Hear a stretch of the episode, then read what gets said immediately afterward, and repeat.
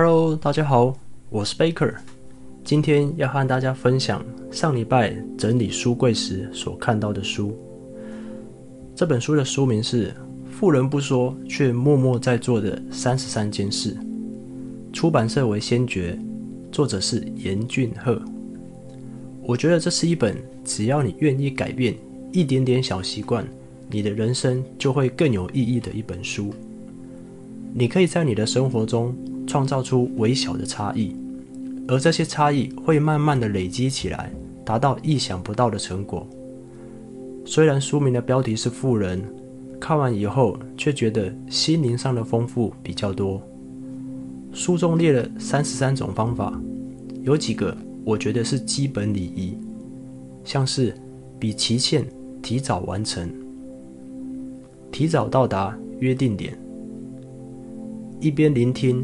一边回应，吃饭时不掉食物，不用简讯、邮件告知坏消息，这些都是尊重他人的表现。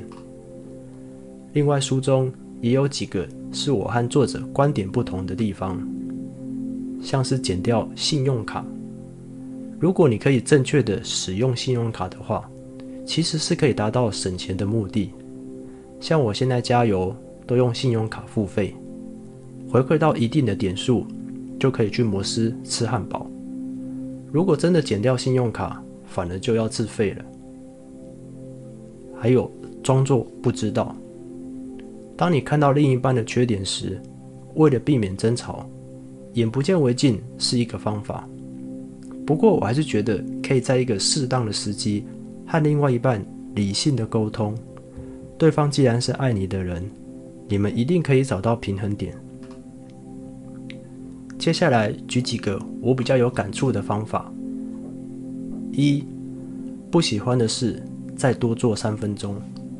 其实三分钟所做的事情非常有限，不过这代表了你愿意接受挑战而踏出的第一步，代表你愿意持续成长，愿意为了甜美的果实而努力。比如说。我的目标是仰卧起坐三十下。第一天你可以只做一下，没错，就是一下。接下来每天增加一下，一个月后你就可以很骄傲地对自己说：“我做到了。”有些事只要你多做一点，即使是多十秒，持续一段时间后，你会为了你的改变而感激自己。二。兴趣是你一辈子的同伴。我以为兴趣只有纾解工作上的压力，或是想在生活增加色彩，生活更快乐。没想到还有另一个功能，就是陪伴。每一个人的人际关系不同，或许有一天你会发现自己只有一个人。为了避免自己孤独，你可以把兴趣当成你终身的挚友。只要你不先放手。这位挚友会陪伴你一辈子，不离不弃。三，睡前五分钟提出问题。这个方法我有试过，不过提出问题后会一直想解决的办法，所以会有睡不着的反效果。因此后来改成反省看看今天有没有什么缺失，再做修正。睡眠毕竟还是最重要，所以因人而异。找一个适合自己的吧。四，向自己啊，好好说声谢谢。我觉得这是本书最重要的地方。你一定要和自己道谢，感谢自己对他人的付出，感谢自己对生活所做的忍耐，感谢自己为工作所做的妥协，感谢自己为梦想打拼。这一路走来。真的真的不容易，未来也请继续加油了。我们来回顾一下刚刚谈到的观念，这些是基本礼仪，并不是富人才会做的事，而是每个人都应该做到的事。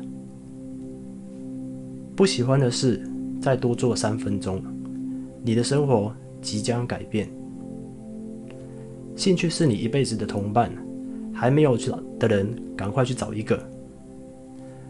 睡前五分钟提出问题，记得不要影响睡眠，向自己好好说声谢谢，一定要做到这一点。